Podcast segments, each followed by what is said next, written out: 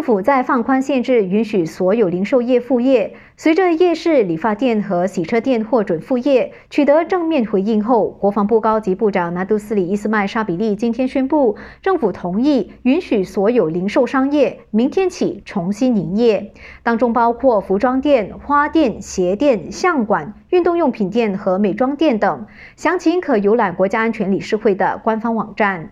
不止这样，餐馆业者从明天开始也获准开放堂食，每张桌子只限两人，意味着华社在除夕、初一和整个农历新年期间都可以在外用餐。此外，政府即日起强制所有业者使用 MySejahtera 手机应用程式登记，内陆地区的民众可以手写方式填写资料。